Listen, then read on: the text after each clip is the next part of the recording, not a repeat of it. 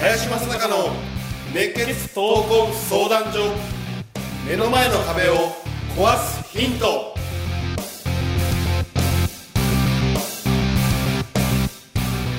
こんにちは。ナビゲーターの今野花子です。林正孝の熱血闘魂相談所。目の前の壁を壊すヒント。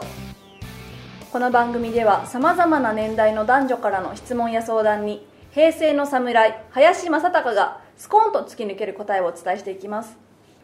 今週もなんと公開収録ということで市政義塾大学校の学生の皆さんが見守ってくださっている中で収録しております。どうぞよろしくお願いいたします。お願いします。今週もジブラルタ生命保険株式会社東京南支社エグゼクティブライフコンサルタント3年連続 TOT 会員の尾崎静子さんに来ていただいております。どうぞよろしくお願いいたします。よろしくお願いします。林さんよろしくお願いいたしはいよろしくお願ます,、いします。そして俊介さんがまたお休みですので春日さんに来ていただいております。お願いします。お願いいたします。では質問を読みたいと思います。30代営業職です。現在自動車業界のディーラーで勤務しております最近世の中のほとんどの営業はいらなくなってしまうのではないかと感じることがあります。人がいなくても車が買える世の中であったりすでにパッケージ化されている商品や AI での関連商品の紐付けなどは若手の営業マンができるレベルを超えているとさえ思います。お客様との対話やおもてなしといった付随するサービスは人間にしかできないという部分で前者でも指導されているのですがこれからの営業はどこに向かっていくのかアドバイスとともにご見解をお伺いできたらなと思います。どうぞよろしくお願いいたします、まあ、営業今日はねプロの尾崎さんが来られてるちょっと話をね ぜひ聞きたいなと思います。そうですね。あの今までも、まあ、これからも人ができないことをやれるからトップの営業マンっていう人がそせ存在すると思うんですよね。人がやらないこと人ができないことをできるからトップ営業マンっていう人が輩出されるということになっていてで人ができないこと、まあ、このあのお尋ねしてらっしゃる方が言うのはじゃあ AI いいんですけど、は AI ができないことっていうのが何なのか。で自分にしかできないことっていうのは何なのかを見つけられる人が営業として残ると思うんですよ、でそれっていうのはもうみんな横並びで、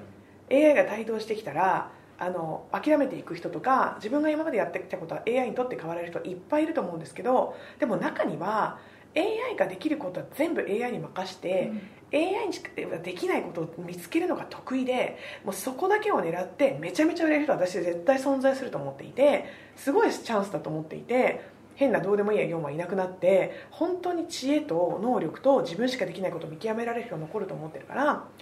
ご質問の最近世の中のほとんどの営業はいらなくなってしまうのではないかと感じることがあるっていう営業マンたち。はい。がみんないなくなって最近世の中のほとんどの営業はいらないって思ってるとかチャンスだと思ってる営業マンが残ると思うんですね、うん。そうワクワクしていてみんなやばい営業はいらなくなる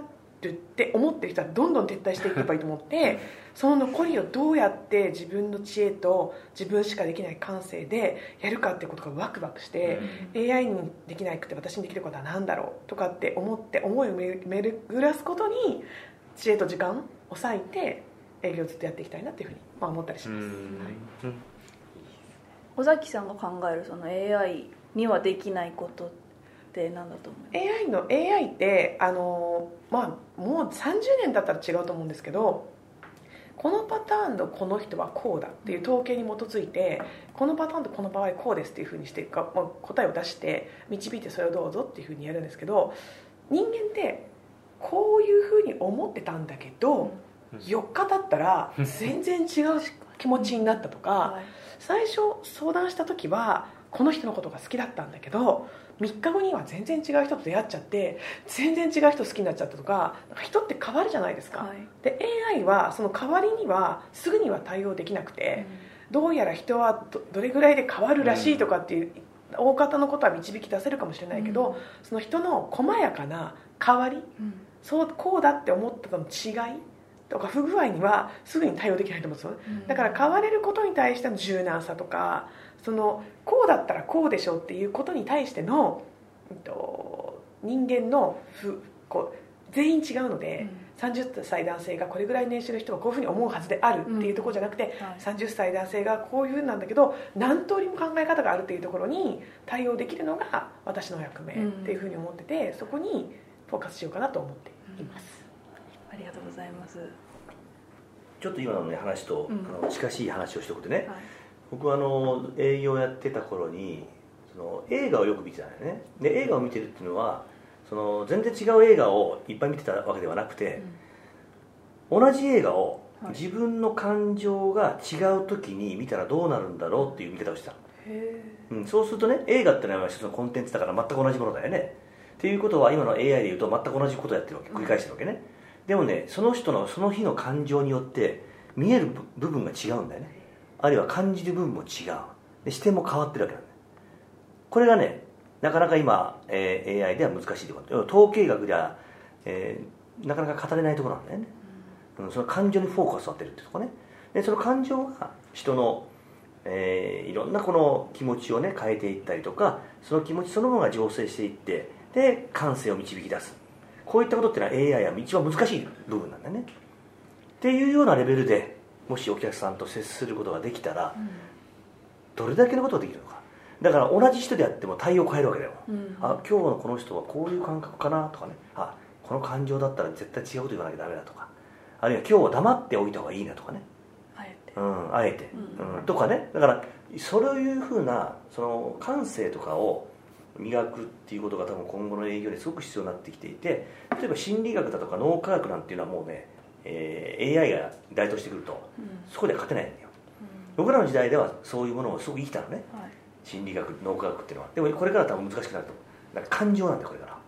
感情。にフォーカスをしてその感性をどう引き出してくるかとかね。だからもうとてつもなくレベルが高い仕事になっていくわけだよね。だからさっき尾崎さんが言ったようにまあほとんどの営業いなくなるんじゃない？あ いらないから、うん、だけどそこの部分って一番まあ機械には不向きなところなんだよね、うん、感情とかってだからまあそういうようなことができる、まあ、人材そのものが多分トップ営業マンって言われるような時代になってくるだろうし逆にそこに醍醐味があって、あの本当に営業職そのものがね非常に評価の高い、ね、認知されるような僕は仕事になっていくと思う。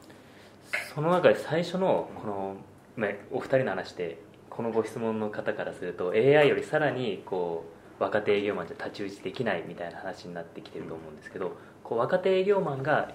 今どういうふうに向き合っていけばいいかとかってアドバイスいただければなって。若手営業マンが、うん、あの例えば AI とじゃ比べた時に AI が必ず先にする質問っていうのがあると思うんですけど人がその質問をされた時に答えるとともっと気持ちいい質問をされた時にお客様が返す言葉っていうのは必ずしも一致しなくて気持ちのいい質問をされると気持ちのいい答えを人間当たり前なんですけど、まあまあの質問だったらまあまあに答える、だ普通の質問に普通の AI の質問に普通に答える、まあ、ちょっといい AI にちょっといい質問を答える、うん、で若手の営業マンは AI はどういう質問をするか分かりますので、はい、それよりももっと気持ちのいい質問をしてあげる努力をする、うん、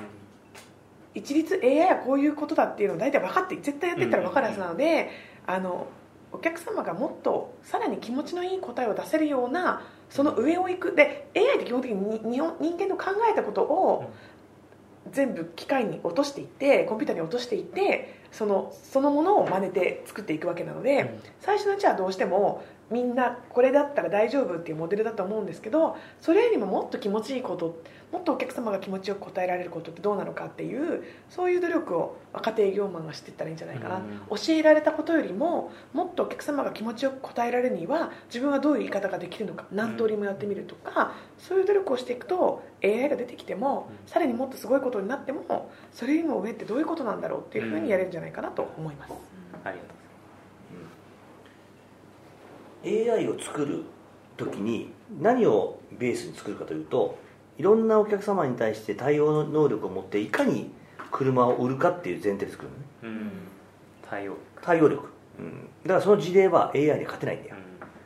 うん、その事例を考えるとね、はい、でもその作る側から見ればねそういう前提で作ります。でも人間っていうのはいろんな形に変化できるわけでしょ、変えられるわけでしょ。だからいかに売るかじゃなくていかに寄り添うかを考えるんです。そのお客さんとだから対面してこう話をするんじゃなくてこういう横になってその人の例えば車買った後の生活がどういうふうになっていくんだろうとそういうところにフォーカスを当てていくっていうのは AI じゃなかなか難しいんで。だから買った後のビジョンがしっかり見える。映像が見える。ようなことを一緒に作っていくっていうそのスタンスっていうのはこれは新人の営業マンであってもできると思う。そういうこと言えば。でもいかに売るかなんてことを指導した瞬間に全部崩れちゃうから、それそれやったら絶対勝てないです、うん、いかに寄り添うかってこと。その指導。これからね営業マン育てるのは本当にその指導方法によってまるで変わってくると思うからね、うん、だからもうそれは逆にマネージャー冥利に尽きるんじゃないかなと。いう気はします。林さん尾崎さん春日さんどうもありがとうございました。ありがとうございました、ありがとうございます。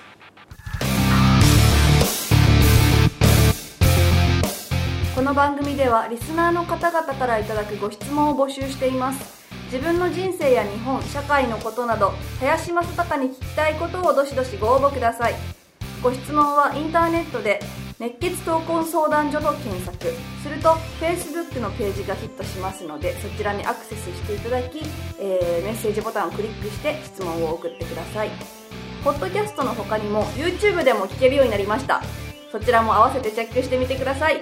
皆様からの質問お待ちしております。それでは次回もお楽しみに。Thank you.